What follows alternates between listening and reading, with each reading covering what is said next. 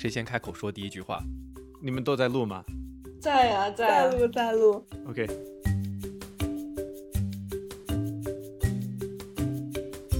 大家都在录，然后要不我们就四个人就同时开始说话，来，三、二、一。Hello，你好。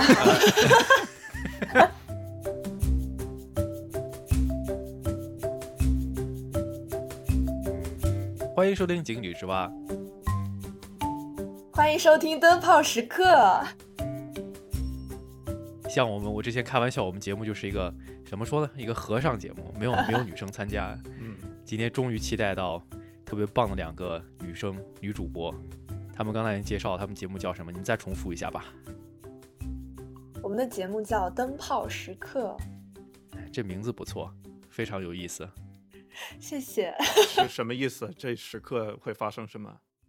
就是晚上的时候，你点一盏灯，就比较容易群众一起 emo，然后就可能会说出你，对，就是几个人朋友一起，然后就可能说出你大白天就是卸下你的伪装会说出来的话，就是这种意思。所以就是就是 emo 为主嗯嘛。不，我们我们的 slogan 是点灯夜话，不求甚解，聊聊你想过的、没想过的、不敢想的生活琐碎至人生哲学。OK，我听到你们这个 slogan，给我的第一印象就是，我记得我以前呃，应该是军训的时候，大家结束之后会到宿舍里面去睡觉，会开那种躺在床上的茶话会，就是什么都聊的那种，一关灯什么都说的这种。你们是这样啊类型的对吗？对有点像这对样，对吧？就是平常生活中白天或者是你面对生活、社会、工作一些不是特别想说的话题，当你回到家，躺到自己的床上，灯一关，就是完全不同的一个状态。很好的一个观众视角。是不是我我忘了是你们谁木灯还是心宇跟我说过一句说什么？like 彻底感受你的感受还是是是什么那句啊还记得吗？感受你的感受是吗？对，这个我我觉得挺好。这是什么意思？怎么样感受我们的感受？我觉得我们团队的所有人，就是大家都很善于，或者是说也有这个自我觉察的习惯，所以我们在日常生活中对于自己的情绪，然后以及一些事件对我们情绪造成的反应，我们是有一个敏感度的。所以我觉得保持这样的觉察，其实是能够给我们自由的。对，因为经常，尤其是就是近几年，我尤其觉得身边的朋友，就是平常看起来朋友圈都光鲜亮丽，然后你看履历也非常的精彩，但是你突然有一天晚上跟他坐着吃饭，一下子就崩溃了，就是这样的时刻经常发生，然后你就觉得说，那是不是生活当中好像把很多的东西都就是隐藏起来，或者你自己就觉得我忍一忍就过了。然后其实你的心里啊，或者你的身体都会记得这些瞬间，并且把它累积起来。嗯，我们其实最近我们这个小团体吧，就老是约起来吃饭呀，或者干嘛，就大家就会畅所欲言吧，就是能够把这些以前就是可能堆积起来的东西，都能够找到自己觉得很放心、很 safe 能够分享的一群人。嗯。哇，真好。那如果是现在听的是《井底之蛙》的听友，如果想跟你们找一个安全的空间听你们的对谈，该去哪里去听？欢迎大家搜索小宇宙、喜马拉雅、Spotify，全平台都可以搜索到我们灯泡时刻。四个字“灯泡时刻”就可以搜到，是吗？OK，是的。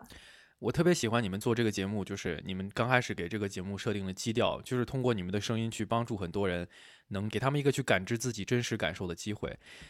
那那我们今天呃，其实邀请到灯泡时刻的，哎，我为什么要加个儿化音呢？灯泡感觉一点都不不严肃了。灯泡 时刻的两位主播跟我们今天一起聊一个跟自己内心感受，还有你在不同的情况下的自己的情绪的变化和影响的一个很重要的一个话题。呃，其实就是关于当你在面对一个让你觉得不是特别舒服或者是焦虑的一个社交场合情况下，你会做出什么样的反应和行为？包括这些行为它到底在背后有哪些呃不同的驱使的因素？所以我们特别希望今天跟灯泡时刻的两位主播一起来探讨一下。呃，那我们就直接从这个主题开始吧。这一期节目的启发点是从哪儿来的呢？呃，张浩哲，你要不要介绍一下？呃，启发点就是说到不舒服、社交不舒服的时候呢，就是 前段时间我在网上我看到了一个人说，就是一个这个贴吧是一个 life tip，生活技巧、小技巧的一个可以分享的地方。然后人家就说，你下次在一个什么 party 或者是在社交场合觉得尴尬的时候，你要怎么办呢？你就可以直接撤，就什么都不说，谁都不告诉，就是直接走了，一句话也不说，直接离开。就是跟打游戏里面来一个闪现，突然一下就不见了。对啊，然后我就觉得哇，这个好新鲜啊！我我没有我没有想过，其实可以这样做的，所以我就觉得就想到了这个，当你不舒服的时候，你该怎么办？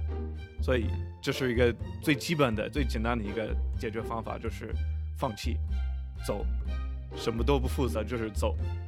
逃避可耻却有用，是吗？确实是这样。所以就就然后就对啊，去最近也发现了这个很棒的灯泡时刻，所以我就是想再去深挖这样的一些这些社交社恐不舒服的感觉、尴尬，我们去感受一下，一起感受。所以就要不先交给你们俩吧，就是听到这样的一个解决方法，直接走，有什么样的感觉？我自己其实觉得挺爽的，就是如果你有这个勇气，就真的直接走了。就是什么局缺了我这个人还转不下去，我就不相信了。就是我感觉我从来没有做过一个 party 或者做过一个局的，就是不可或缺的人物。我长这么大还没有体验过，所以我觉得那走了就大家肯定会一时一瞬间有点 shock，或者甚至都没有人注意到你走了，你就偷偷摸摸走，然后他们事后过了五六分钟突然要找我的时候就找不到了，那就我这个人就消失了呗。但也不会怎么样呀，我感觉咋说，就是成年人现在还挺有分寸的吧。就是你看这个人隐退了，意思就是他不想处了呗。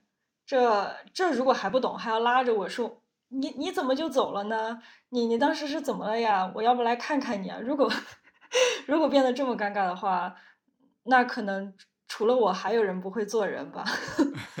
就我突然就会对。有点极端，嗯嗯，我特别喜欢你说那个，就是我现在就走了，反正我自己爽就行，我管你怎么想的，我先自己爽了再说，就是一个非常直接的一个一个角度。那木灯，你觉得？你觉得你会比较容易去接受这种方式吗？我觉得能做出来这种做法的，应该首先自己就已经不怕尴尬了吧？就是他已经不觉得这个事情是尴尬的，所以是留下来的人，如果发现他走了，可能是比较尴尬。就是他自己完全不用面对这个尴尬，所以怎么说呢？他可能有这个勇气去面对别人对他之后可能造成的一些负面评价。那我觉得，那可能也侧面反映说，这个人他是有勇气承担这一切的。那好像也没有办法去 judge 他什么。嗯，但是如果从我个人而言的话，我自己会顾虑很多，我还是会很在意说。我这个行为对别人造成了什么影响？会不会不太得体？所以还是应该不会做出这样的选择。哎，我好奇的其实是，就是你们想这个人他直接走了，但是如果你是那个就是做决定的那个人，如果你决定留下来，你是会摆臭脸，就是说我其实就是不想待在这儿，但是。我顾全大家的面子，我待在这儿，然后摆臭脸，还是说你会做那个我留下来，但是我也去，就是尽我的全力，就是表现的很开心，这样你们是哪一种人？我觉得其实这个很难从一个维度去说你到底会有哪样的处理方式，因为可能就是你要像像刚才你们两个讲的，你要考虑的东西太多了，不光是自己方面，包括你当时所处在的这个环境是什么样子的，都是有很多不同的因素造成你最后的决定嘛。反正我觉得就是。这个可能，如果如果我真的当时不能离开的话，那我可能至少我个人来讲，我肯定会心里头会很不爽，但是我不至于会说去摆着臭脸去，呃，对别人有什么不好的一些反应，因为其实归根结底，你自己感觉到的这种不舒服的这种感觉，其实也不是说别人造成的，它就是你不太适应这个环境，但是不代表说是别人客观上给你强加了什么样的一些不好的东西，所以我不会把这种负面的情绪去转加到同样一个环境的其他的人身上，这个可能是我的考量，但是。呃，另一个角度来说呢，那如就像我们觉得说，这种情绪、负面的情绪压在心里，尤其在那种你本身已经不是特别舒服的社交场合下，你可能会积攒在心里，它会。呃，一个怎么形容呢？感觉会是一种像一种毒素一样，它积攒会会影响会很大，所以其实对你自身本身来说也会有很大的不好的东西。那我觉得，如果可能有些人他觉得这样，那他就要用自己的一个方式去把它表现出来，有可能他会去摆臭脸。但是可能我这人就属于，嗯，反正就凑合过呗，还能离咋的那种心态，就先这样吧。我不知道张浩哲，我觉得张浩哲对我对他的了解，我先我先我先对你先说，我我可以，我先判断一下这一期节目可以不说哈，你就替我说。哎那应该不行的，对，啊那不行，那时候以后跟女生做节目，感觉大家你都大家觉得你都消失了，那我都不好意思。对你有没有考虑过？我现在就是走不了，毕竟是我的节目，虽然我特别想走，所以我就在这边安静啊，我就不说话了。你看他就是在摆臭脸，哎，没错儿，他就是一个特别淡定的一个表情，感觉好像我也不想。但是我就想说我，以我以我对他的了解，我觉得他即使他不会，呃，自己觉得不会特别舒服，但他也不是那种跟别人摆臭脸的人，他是特别能能怎么说呢？能适应场合的一个人。你自己你自己给你自己评价一下吧，说不定我评价还不一定对呢。呃，我可以装的很很像，我觉得 可以这么说，就是我学会了，就通过很多年的生活经验，我也学会了在就是在跟你很不一样的人，或者是你甚至跟他在一起不爽的这些人，这种情况下，还是可以聊起来，还是可以微笑，还是可以坚持到底。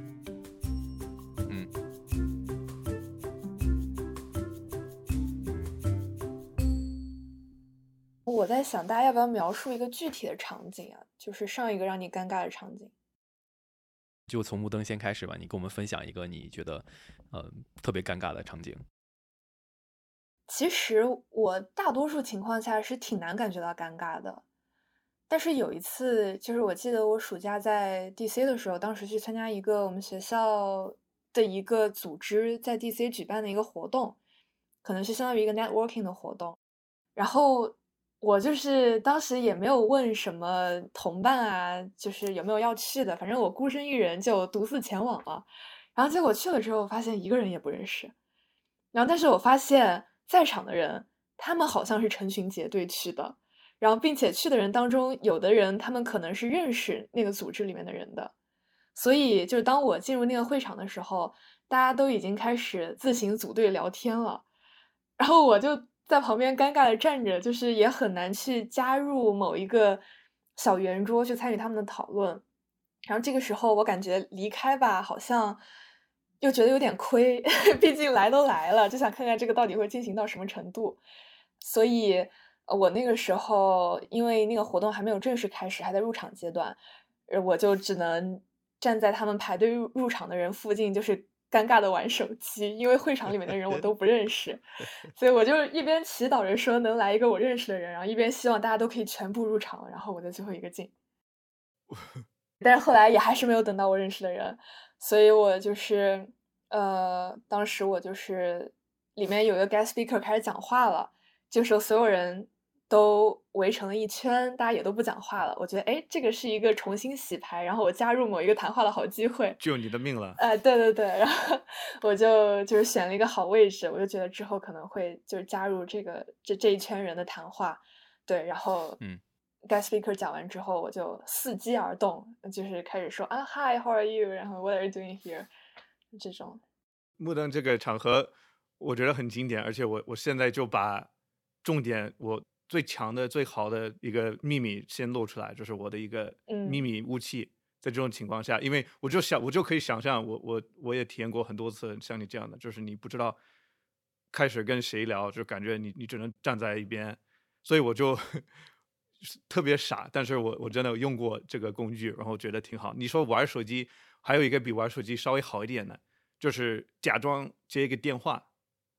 我觉得这个我真的是用过，这个可能你们会知道了这个事实，就觉得人品不好。I don't know，就是我会假装接一个电话，然后就刚开始你就站在那边，然后说哦哦嘿，What's up？哦，Yeah Yeah Yeah，哦 Yeah，你先积极说几句话，然后你就比如说你再说一个 OK。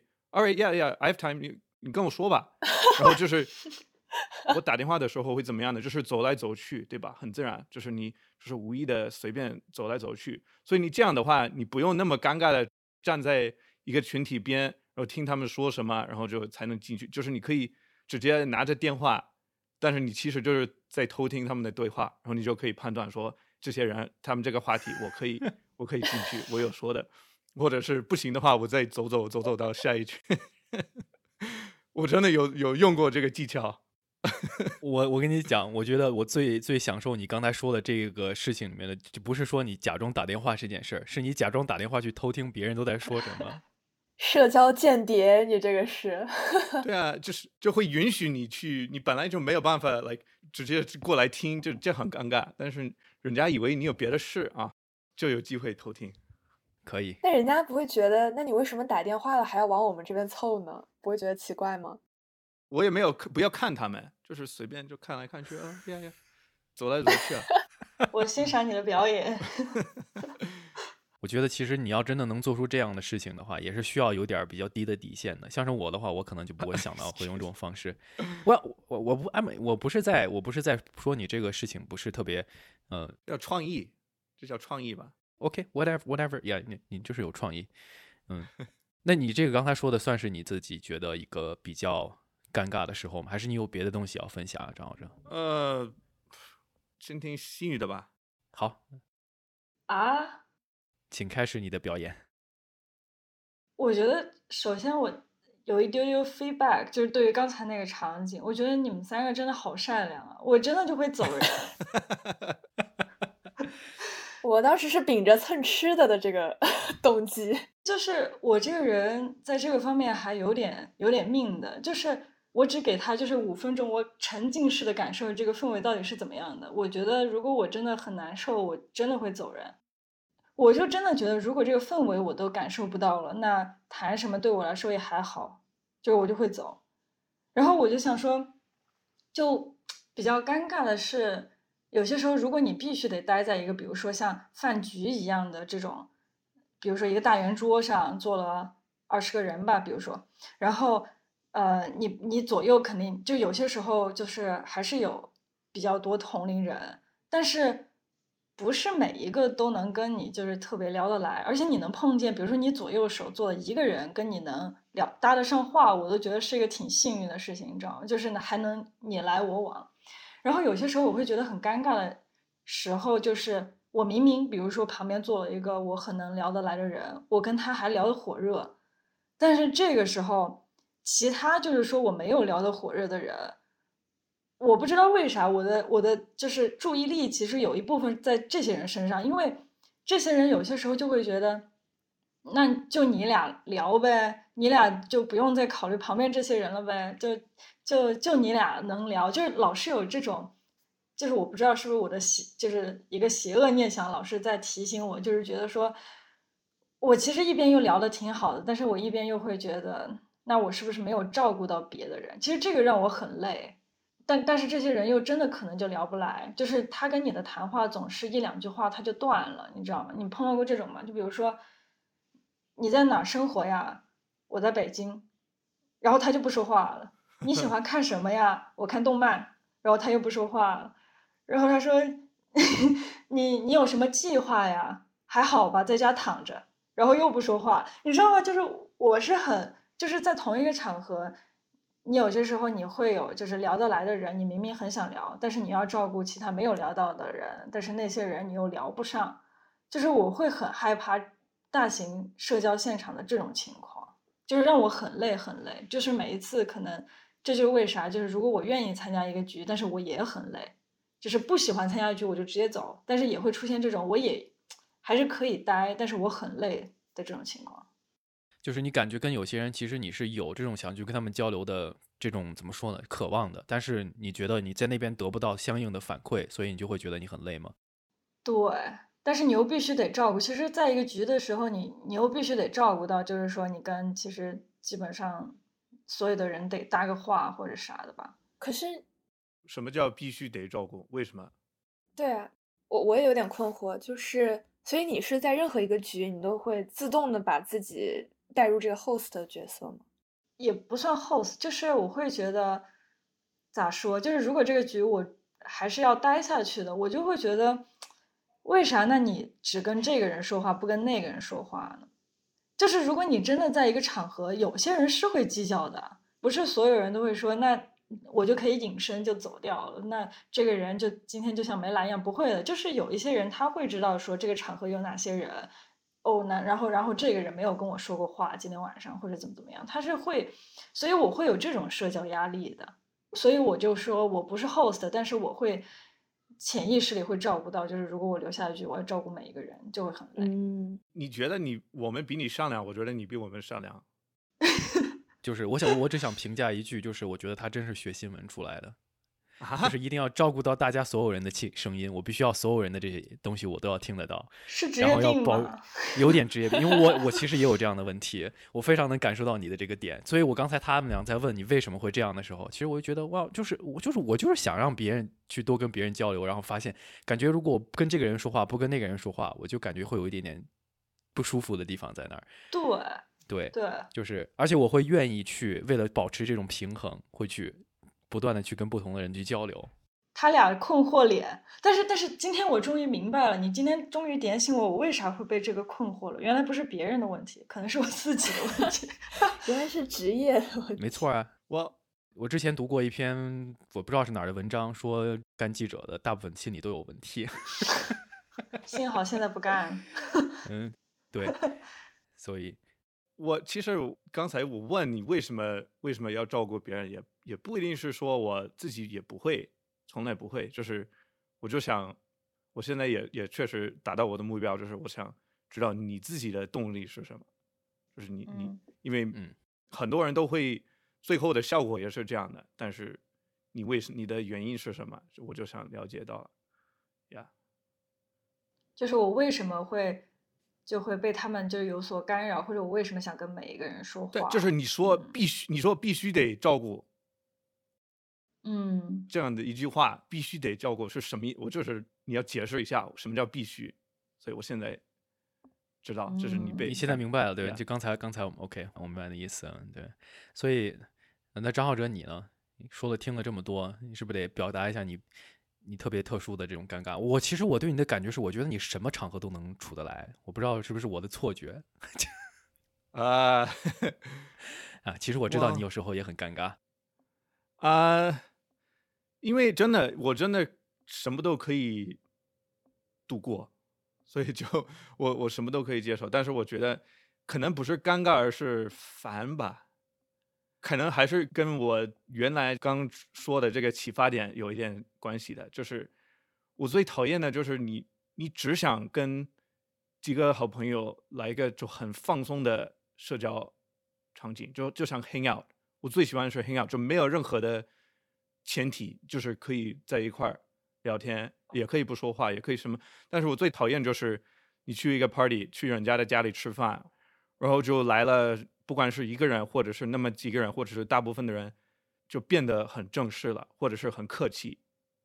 可能就是对这种客气的东西比较讨厌，所以为什么就是那个第一个场景，就那个你觉得尴尬，然后你就可以直接走，对吧？这这个需要这这么做，就是因为本来就需要感觉有这个前提要客气，对吧？但是如果你在嗯你就是跟你最好的朋友就特别放松的状态下，本来就没有这个问题，没有这么多麻烦要考虑的东西，对吧？所以我就我最讨厌就是我去我的情况就是去朋友的家里吃饭，我可以想象，比如说我在南京，好几个外国朋友加上一些中国的朋友，我们都会经常到朋友家里吃饭，然后我都会我喜欢提前去，因为提前去我可以确定提前去的人都是我比较熟悉的朋友，我们就可以很放松，我可以帮他做菜，是呃打扫什么，就是可以很放松的聊天。但是每一次都会来他们几个同事或者是我不太认识的人，他们一来了就感觉一进来了就需要。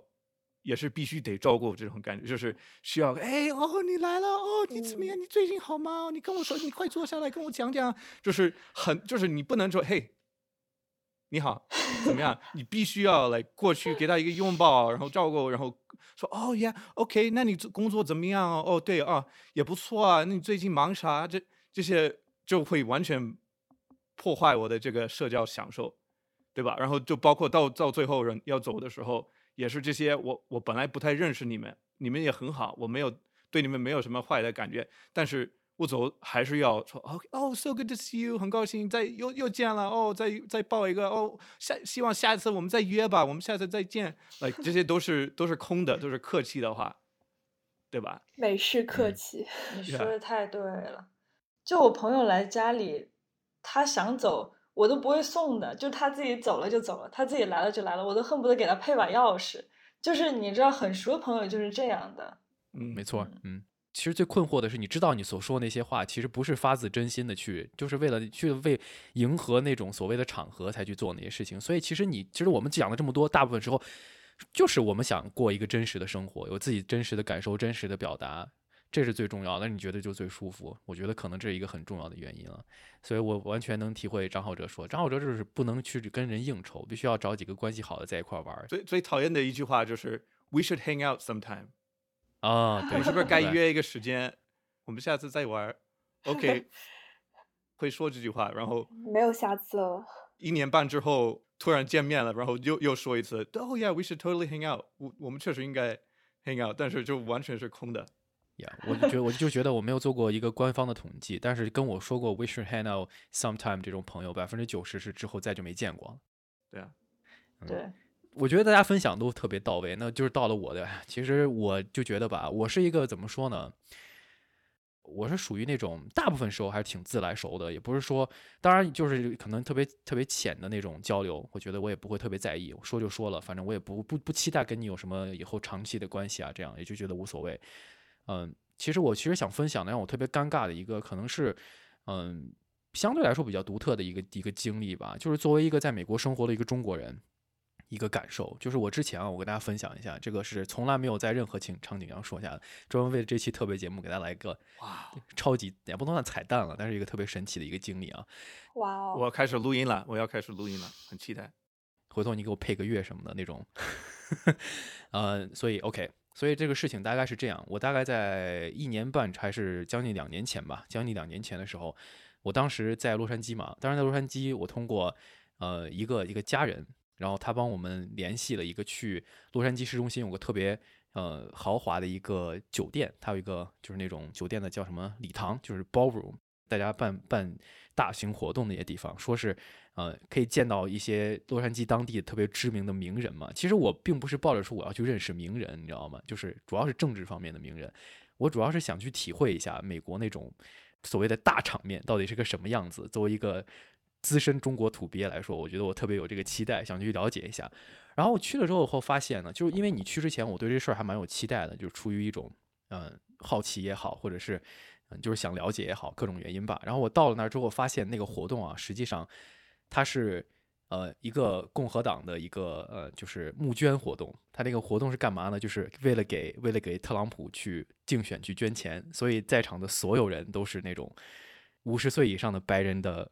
保守派，你你们你们能理解我那种意思吗？就是 也完全能理解，五十岁以上的，估计跟中国或者是亚裔的交流最多的就是吃过 Orange Chicken 这种，他不知道任何。这叫交流，吃 Orange Chicken。当我进去之后呢，其实我觉得我第一个不爽的就是他们每个人都需要有个 name tag，而且他是提前给你打打印出来的，就是那个名牌是提前给你打印出来，因为你提前不是就是说你要去嘛，所以。他你打了一个 Mr. Liu，没有，他打的是 first name，first name，这么亲切，OK。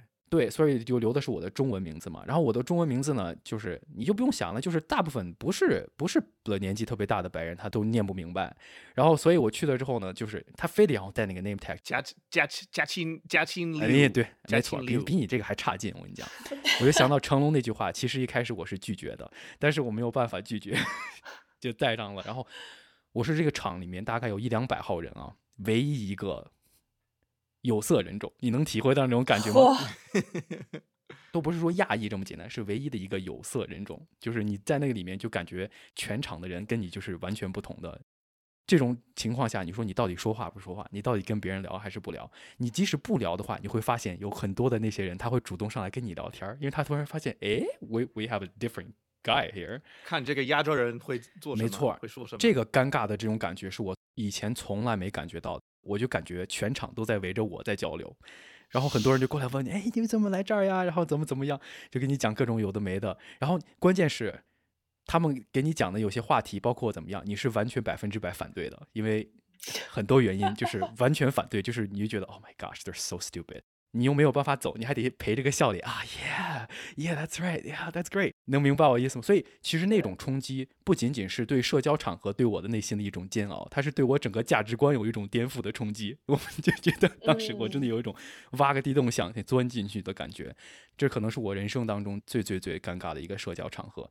然后，但是我怎么说呢？我最后成功的呃活下来了。所以我觉得其实这个事儿呢，现在让我回头去想，其实。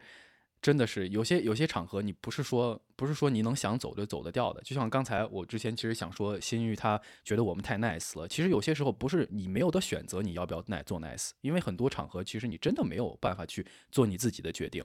而且这种其实是我觉得让我觉得内心来说最最难过的。因为其实我们其实说的很多话题，包括。呃，我听你们的节目，其实我们我我的感觉，作为一个听众的角度来说，我觉得你们节目传达我特别喜欢的一个信息，就是你其实你自己内心感受是你要尊重自己内心的，你要尊重自己的感受，因为其实有些人他不是说他不尊重，他没有办法理解，所以你要对你自己内心的感受要负责任。但是在某些的社交场合下，你可能真的就没有办法去真正做到能对自己的生活和和情绪有有有这种操控，我觉得这是对我来说是最不能接受的。但是。怎么说呢？就是作为我这样一个独特的经历，也是让我学习到了很多不同的一些想法。对，我觉得这个太有意思。但是我这个人有点奇怪，我会觉得如果事情都发展的这么极端了，我反而觉得好像很有意思。就把它当做一个娱乐活动，是吗？人类观察，对，就这种感觉。嗯，有时候换一个角度也还也还可以。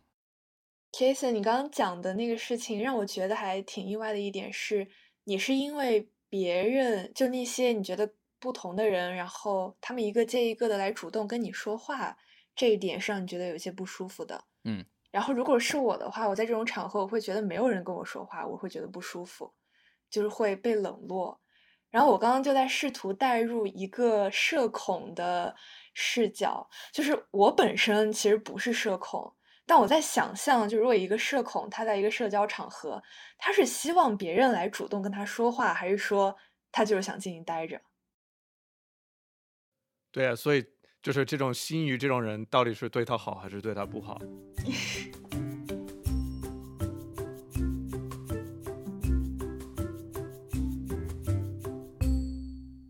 心宇，你觉得你是社恐吗？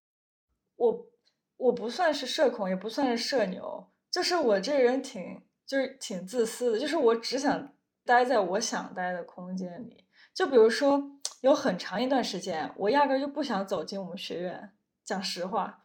然后我昨天还是前天，我还在跟我一个朋友，因为他现在还要去学校，他就问我是怎么做的，然后怎么老有人跟他搭讪。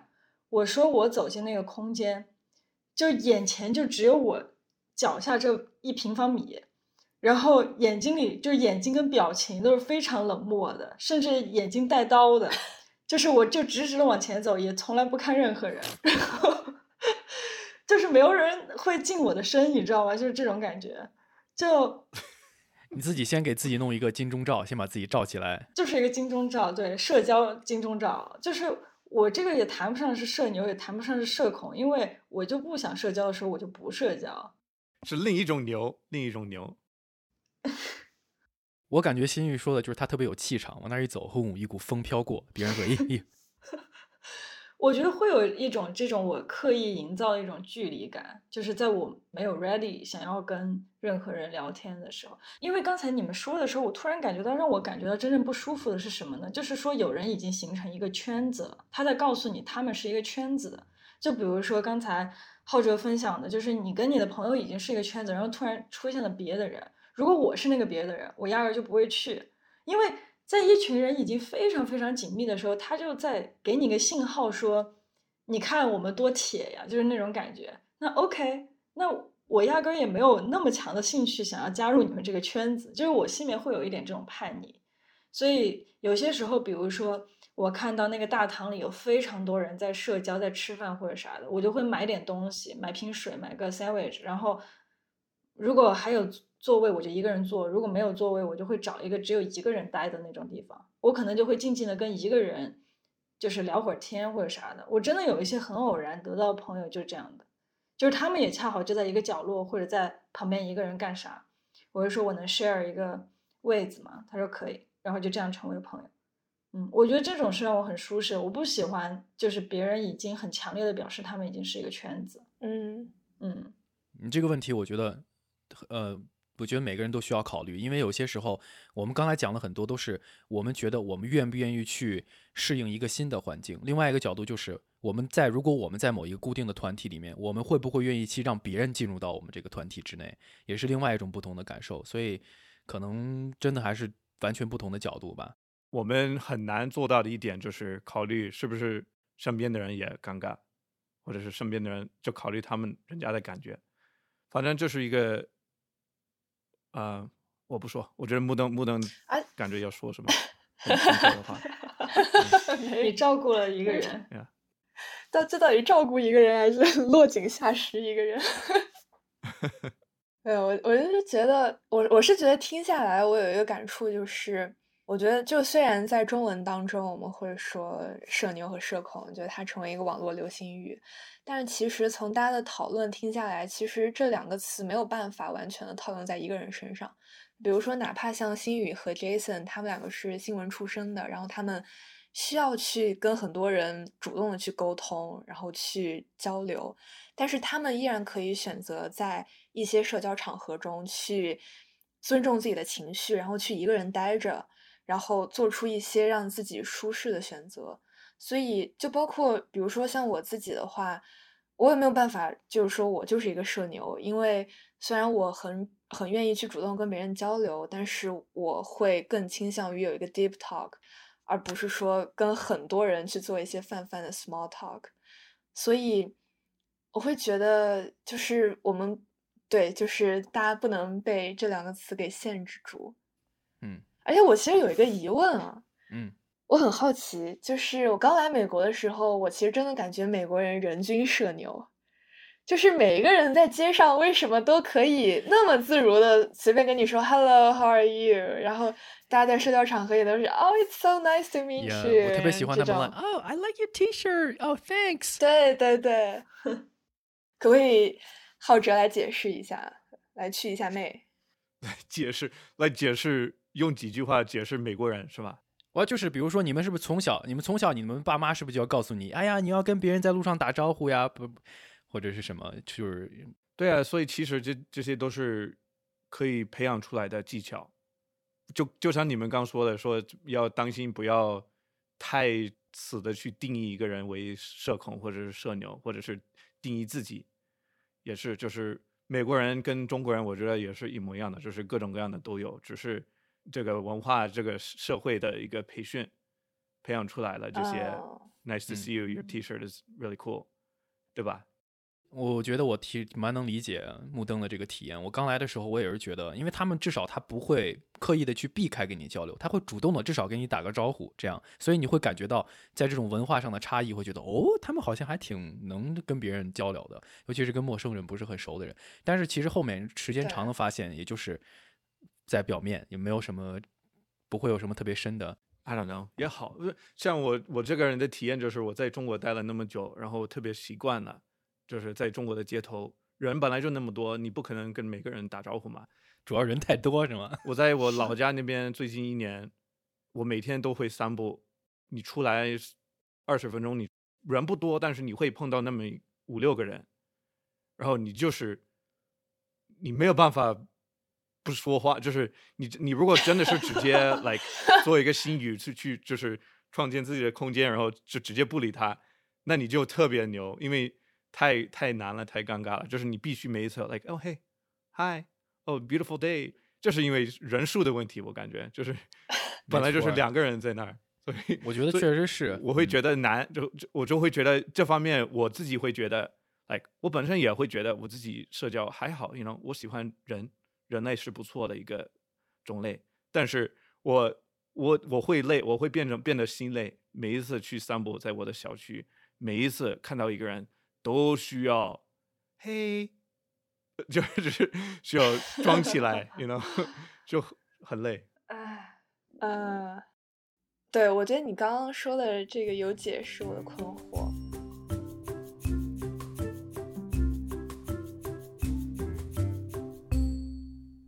我们现在所说的一些东西啊，我觉得你其实对别人 nice 其实是一件很好的事情，可能也也比较正常。我就抱着一个比较正常的心态吧。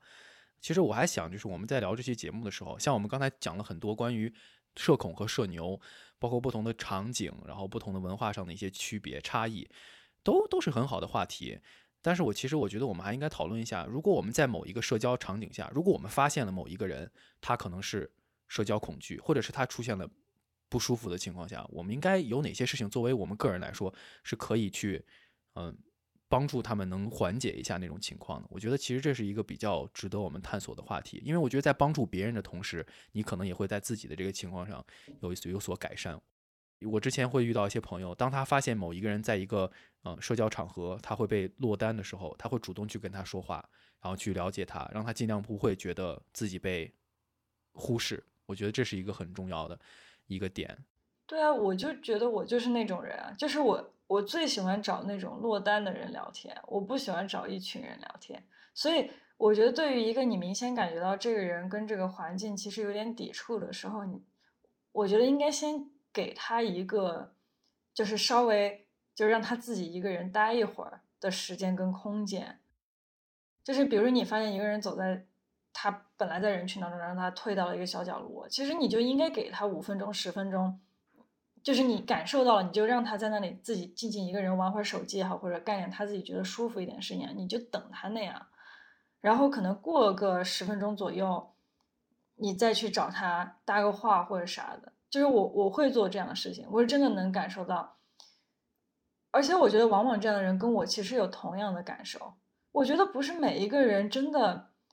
你去一个局都能够完全的沉浸在这种热闹里面的，其实我觉得一个局之后，大部分的人是会感觉到空落落的，这是我的感受啊。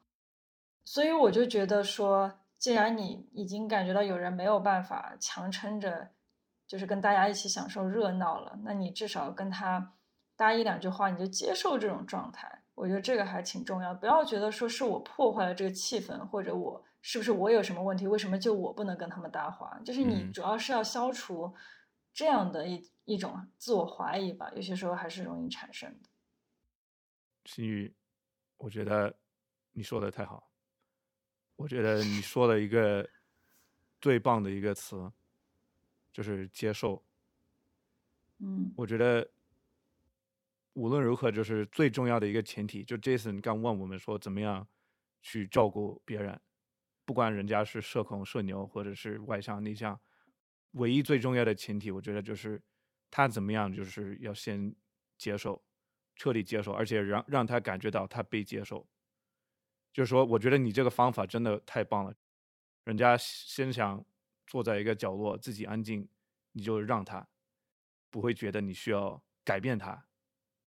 对一个社恐的人来说，最伤害的一句话就是：哎。你怎么还不说话啊？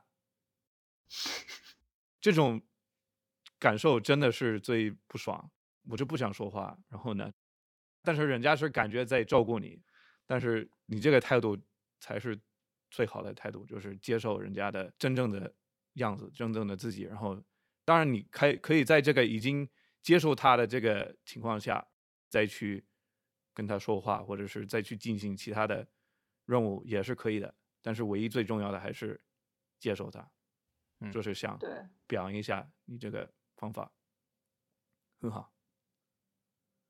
我又感觉到木灯要说话了啊！我觉得，其实如果我是如果我是组局者的话，我一般是会给，比如说我这个局，我准备邀请一个可能不是那么善于社交的朋友。那我一定会配一个他的朋友一块过来。哎，这个确实很很好的方法，我特别喜欢。嗯，呃，我之前过生日的时候有组过一个小局，就是邀请了我的一些日本朋友，然后还有我中国的朋友一块参加这个火锅局。所以当时也是为了让我的日本朋友们不感到尴尬，就是我有在精心的控制我中国朋友的比例，因为我怕大家就中国人太多就会一块说中文了，就让他们感觉到被孤立。然后并嗯且有精心挑选，就是是我对日本文化很感兴趣的那几个朋友。哇，我觉得这个特别贴心。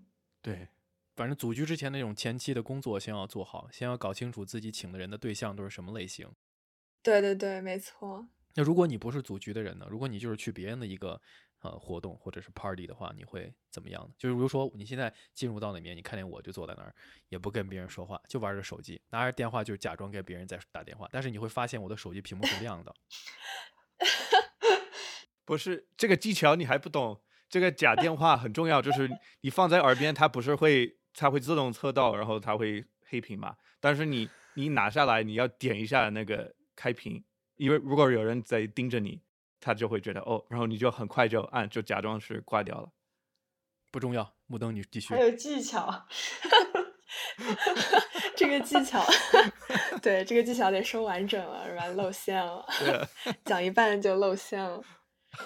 我觉得我的做法其实会跟心语差不多，然后我心里可能也会有那么一些责任感，就是我不希望这个坐在角落里的人被冷落，所以就是我觉我觉得在心宇刚刚说那个方法之外吧，就是我觉得我会去发掘他想聊的东西。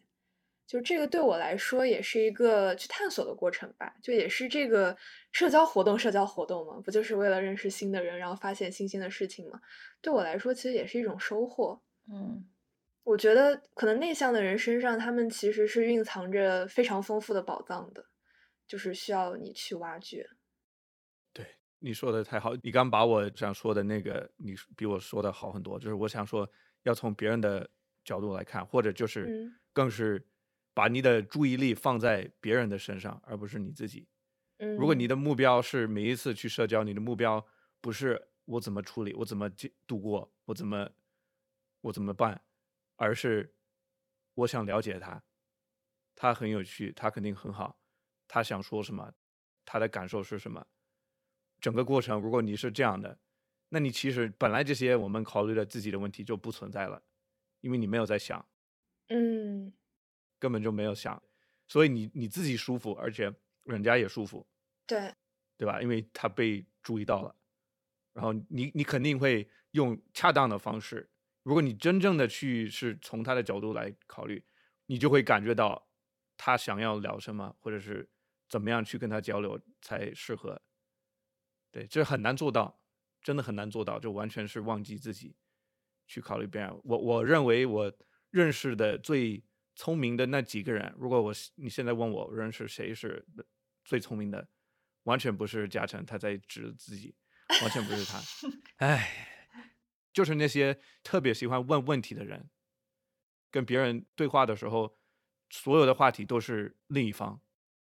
嗯这些人我才发现是懂得最多，而且是最好相处的这些人。嗯比如说一个我爸爸的一个好朋友 Steve Wilcox，我想到他，或者是 Mel 在中国认识的朋友，这两个人我就最崇拜他们，因为每一次跟他说话，我发现都是我在说话，因为都是他在问我问题。嗯嗯，哎，你的这个觉察也很重要，就是你觉察到是他在问你，所以我觉得，比如说我们平常在人际交往的过程中，如果察觉到一直是另一方在挖掘你身上的东西的话，其实也要给自己提个醒，就是去给对方增加一些反馈，对，这样两方嗯。都能够互动起来。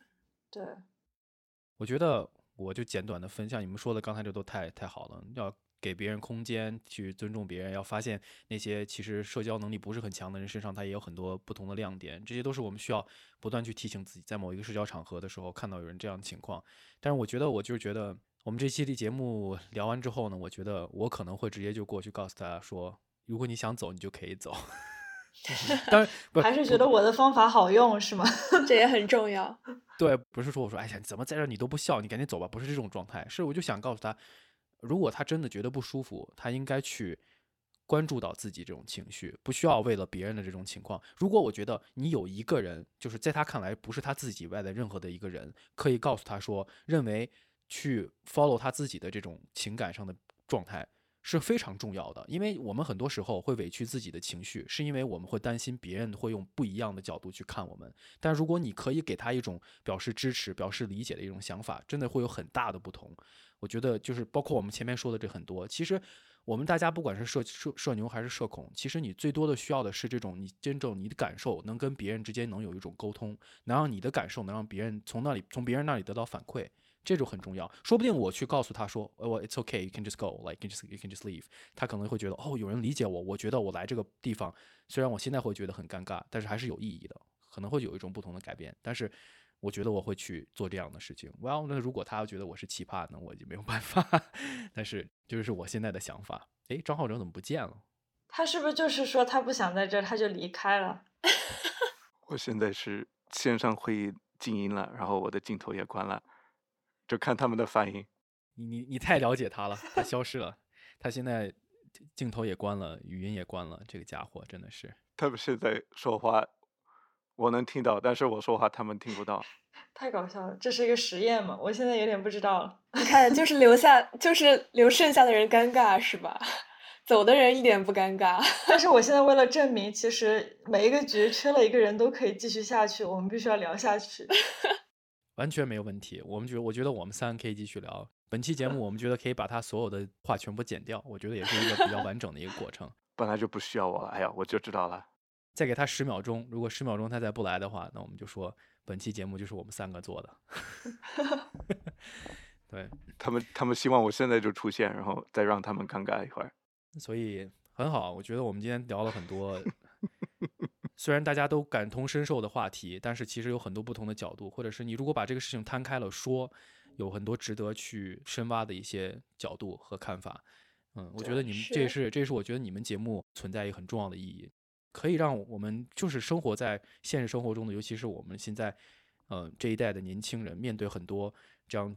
焦虑的情况或者潜在焦虑的情况，能去换一个角度去思思考一下自己应该怎么样合理的处理，从别人的那些经历那儿学到一些我们自己可以借鉴的一些好的东西，来来帮助我们去心理建设上会有一些不错的一些改变吧。我觉得是这样。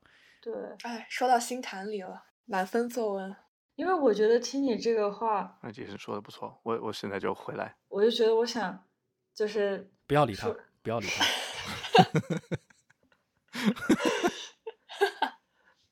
你看，给他十分钟，他自己恢复好了，他就会回来。你给我十分钟，然后我按照我自己的时间，没有按照你的时间。对，我尊重你，你想什么时间就什么时间。嗯，谢谢。次要的后果是我打断了你的思维，对不起，你可以继续说。小事，小事。我觉得其实最，我我觉得人多人少都没有关系，甚至认认不认识陌生人。也不是什么问题，我觉得最重要的是你能不能感受到真诚。我觉得现在很多人害怕的是，他跟一个人聊很久，但是他都感受不到那个真诚，这就很没有意思，也很就是两个人都很内耗。然后我就想起，就感觉最近反正因为都是线上办公嘛，所以每一次就是。打开这个上面十几个人脸，然后总有一个人要问，就是特别是那个 host 要问 How's your weekend？然后你今天过得怎么样？这种问题就经常冷场，你知道吧？但是我觉得我现在渐渐习惯了，就是那大家都比较拘谨的时候，我就做一个主动真诚一把的人。就是我现在在练习这个，就是我就会主动说，我最近在。学网球，我最近开始做面包，什么什么之类，就很小。或者我周末什么都没干，我就是睡了懒觉，我也会说。然后我就是觉得，你主动透露一下你自己真实的一面，你自己真实的生活，其实往往就会让整个场子一下子就软下来，就不会感觉到那么陌生。所以，呀，从我做起吧。我觉得，如果这些人是你觉得本身就很善良、想要接触的人，就大可对他们真诚一点。嗯。非常好，说的非常好。那我们三个这期节目做的不错，哈哈哈。署名三人，很好。你们还有什么其他的话题想要补充的吗？就我们刚才说了这么多的内容，就觉得对真诚是最重要。可能就是，也是我为什么我那个刚刚开始说的，我那个尴尬的情节，或者就是那个情况是不认识的人来了要客气。就可能是呀，我不想给一个一一种感觉说，like 我不喜欢这些人或者什么，就是因为就正在这个情况下，我我达不到真诚，所以就是感觉很很空的。但是如果像我我更像心宇一样，就可以跟他学，甚至在最前提不真诚的情况下，还是表现出很真诚，那就是最好的。但是我我感觉我有时候我的能力有限，我我只能我也很难达到，所以我就不如不说话，不来这些客气的话。但是我希望我可以做得更好。我会监督你的。你也可以走。对，这刚刚确实很爽，很自由，就走。你可以之后听一听我们的 reaction。没有，我一直在，他一直在听啊，我一直在听，而且我在这边我自己线下在做一个解说，我在评论你们说。所以我们就刚才做了他几分钟的小白鼠，他拿我们试验了一下。听到节目，你们你们也能听到。对，哇，我反应太快了。哎，其实我还就是刚刚说到这个真诚的事情，我还有个问题想问，但我不知道这样会不会有点又就是问的太多了。在美国的这个社交礼仪的感受，就是不管我说了什么，对方他们可能都会说哦，it's so cool，it's amazing。就是我如何去判断对方是否是真诚的呢？No offense to 美国人。其实你觉得不 amazing，你觉得很一般，但是。但是烘托气氛，你要说 it's amazing 是吗？我我我想问你一个问题，木登，你是不是 amazing？我是。你知道了自己 amazing，不管他说的真不真诚，你就把它当做是真的。我也想说同样的话。嗯。我从来不怀疑这些。很难做到，很难做到。嗯挺好，挺好。我觉得我们今天说了太多太多真实的感受，也是我们真的其实从自己的经历，还有从别人身边观察出来一些现象，真的是嗯非常生动的一期节目。我希望我们的听友也能听了我们节目之后，也能自己嗯不是算是对号入座吧，就是自己去嗯沉淀一下。这个有一些相同的场合或者是什么样子，从那些场合当中结合我们今天说的一些现象啊，或者是一些方法和感受，自己去嗯思索一下这些问题也是很好的。不一定可以帮助你们成为社牛，但是我觉得从某种情况上可能会缓解一些社恐的一些焦虑吧。对我自己想说的最后一句话就是，刚说的那个从别人的角度来看，放别人在第一位，OK 是好的，但是如果你感觉有时候你做不到，你就是不舒服，你就是尴尬，也没事，怎么样都 OK，没错，这是张浩这最后一句话。我现在就是真的觉得录录完了这期节目，就有一种打开了灯泡，现在我们就在灯泡下聊天儿，讲的这些事儿，点灯夜话，享受这个时刻，感受到这个 vibe 了。我接下来想说的就是，如果大家喜欢想收听他们的节目的话，想强调一下，他们的节目叫做《灯泡时刻》，在小宇宙、呃 Spotify 还有喜马拉雅上都可以搜得到。然后欢迎大家去订阅关注他们的呃节目，他们节目做的真的非常用心啊！我们非常感谢今天他们能跟我们来一起呃串个台，一起做一期节目来讨论这些我们其实都非常在乎，但是又平时不怎么会说的一些话题和感受吧。很谢谢井底之蛙邀请我们来串台，也欢迎灯泡时刻的观众朋友们关注我们的有台井底之蛙，挖掘机的挖，挖掘机的挖，对，没错，深挖的挖，对他们会做很多深挖我们生活中非常多有意思的现象的话题，嗯嗯，而且没有我们节目这么絮叨，就是很多的节目，对，就是特别精炼，然后又。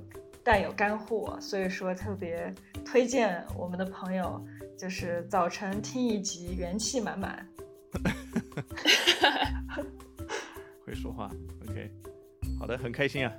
我们的嘉诚要睡觉，虽然我现在已经很晚了，但是很通透。辛苦了，辛苦了。讲的很通透，非常棒。通透，哎，不错，这个词儿可以。